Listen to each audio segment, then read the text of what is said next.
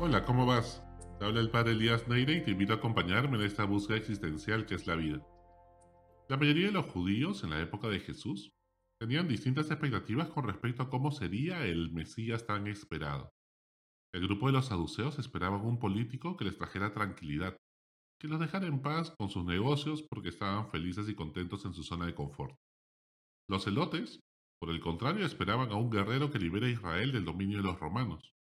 Los fariseos esperaban a un santo que reivindicara la pureza del templo y el cumplimiento de la ley al pie de la letra, que no se contaminara con lo mundano, mientras que los esenios esperaban que venga acompañado de signos en el cielo que anunciaran el fin de los tiempos, el fin del mundo, preparándose para la batalla de todas las batallas, la batalla final contra el mal.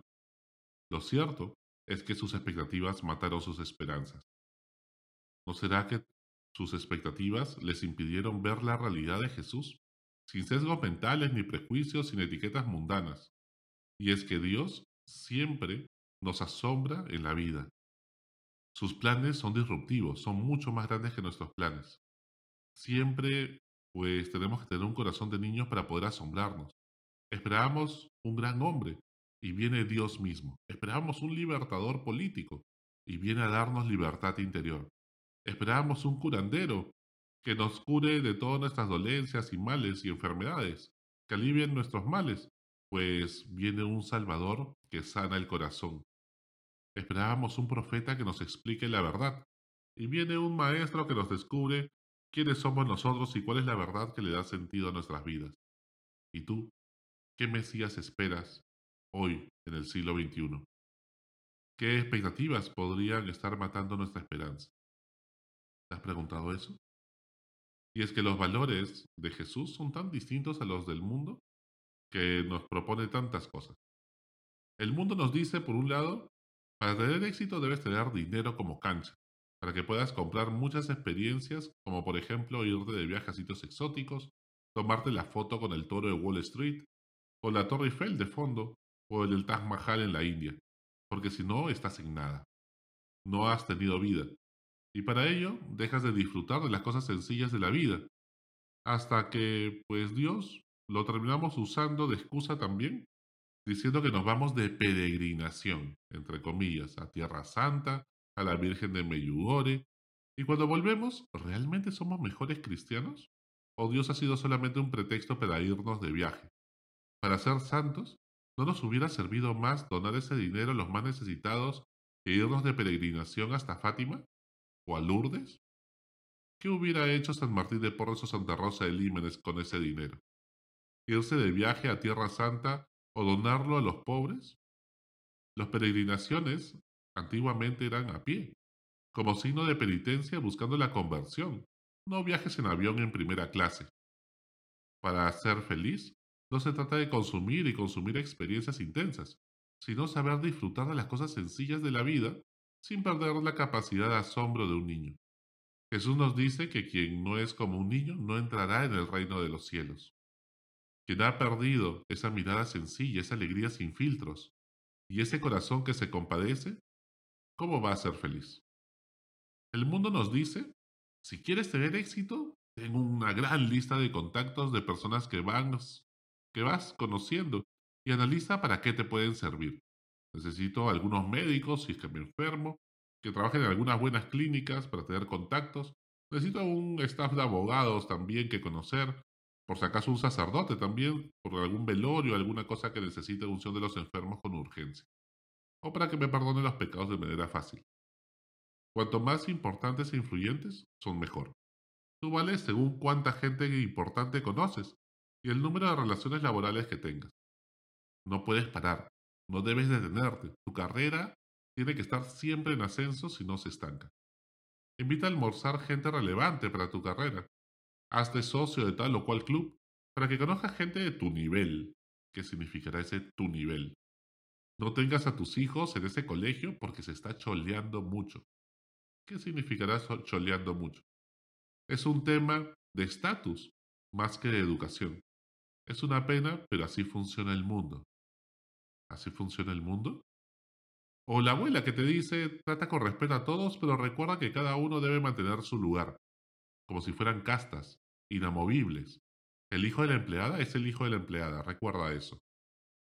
Sin embargo, Jesús va y come con pecadores, como Saqueo y Mateo, y los trata como sus hermanos. Jesús tiene una opción preferencial por los pobres, y nos recomienda invitar a nuestra fiesta a quienes no pueden devolver el favor. Jesús quiere dejar en claro que lo que Él hace es gratis, no espera que se le devuelva el favor. ¿Y es que acaso es posible devolver el favor a un Dios? Jesús vuelve a integrar todo. Jesús siempre busca que todo se integre. Fe y razón, libertad y gracia. No es que esté mal que tengas contactos y te relaciones con personas que puedan ayudarte en tus proyectos y empresas. Pero no busques a las personas por eso. Busca tener relaciones profundas con las personas. Relaciones basadas en el amor desinteresado. Y será tu mejor red de networking. Tú trata a todos como tus hermanos, buscando en que puedo ayudar a los demás y a sus proyectos. Y entonces también ellos te ayudarán en tus proyectos.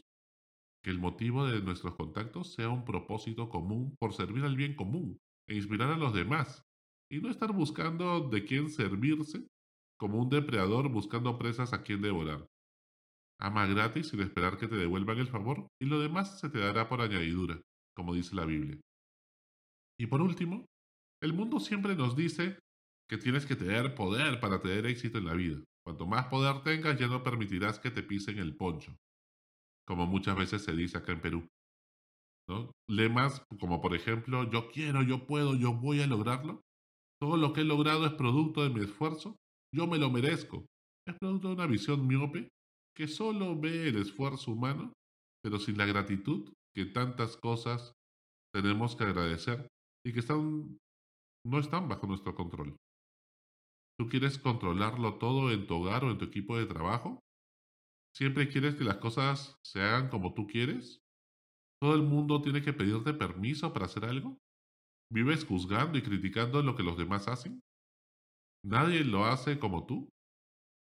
Suelta el control y déjale a Dios ser Dios en tu vida, en tu hogar, en tu trabajo. Y no significa que no te esfuerces, por el contrario, esfuérzate como si todo dependiera de ti. Pero no te angusties, pues todo está en manos de Dios. Cae en la cuenta de que no trata de que le pidas a Dios ayuda en tus proyectos, sino al revés, es todo lo contrario. Tú le ayudas a Dios en sus proyectos. Pero el protagonista es Dios, así que ¿de qué angustias? El reinado de Jesús es un reinado para el servicio. Si no te dejas lavar los pies por Jesús, no tienes nada que ver con Él, como Jesús le dice a Pedro. Y tú haz lo mismo, ponte al servicio de los demás, como lo hace María con su prima Isabel. Todos estamos llamados a colaborar con Jesús para construir un mundo mejor. Eso significa el reinado de Jesús comenzando por nosotros mismos. Por ello, no podemos ser cómplices del mal en el mundo.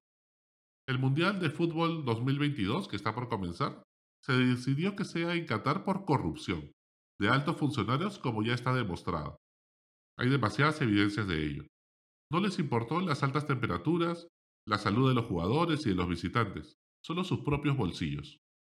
Para construir y remodelar la infraestructura necesaria, viene habiendo una serie de explotaciones de los trabajadores que son tratados como semiesclavos traídos de Bangladesh, de Nepal y otros países cercanos.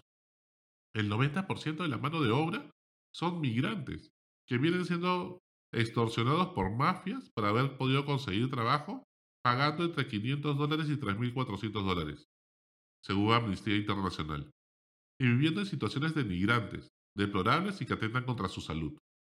Ya ha habido varios muertos por las condiciones de trabajo poco salubres. La discriminación contra la mujer y la comunidad LGTB también se ha hecho notar. Mientras todo esto pasa, la FIFA gana miles de millones de dólares en contrataciones de televisión y demás. ¿Podemos ser cómplices de esto? ¿Nuestras marcas deberían participar en esta fiebre mundialista? ¿Podemos disfrutar de los partidos como si nada pasara? como si no tuvieran nada que ver con nosotros porque estamos lejos? ¿No deberíamos hacer un boicot al Mundial? ¿Acaso no estamos colaborando con el mal en el mundo haciendo un clic y viendo un partido de fútbol? ¿O haciendo que nuestras marcas pues le paguen a la FIFA diferentes situaciones y cosas para aparecer en la foto? ¿Nuestra pasión por el fútbol puede más que nuestros principios éticos? Sí, claro. Un clic más, un clic menos en millones de televidentes no cambia tanto las cosas. Pero si todos lo hiciéramos, ¿acaso no nos quejamos todos y después estamos todos rajándonos las vestiduras por tantas cosas? Yo también estoy en contra de las corridas de toros. Pienso que los toros no tienen por qué sufrir por placer nuestro. Pero ¿acaso la vida de tantos seres humanos, hermanos nuestros, no vale más que la vida de un toro? Sí, claro, viva Cristo Rey y que Messi gane el Mundial. Hasta la próxima, sigue buscando que Él te encontrará.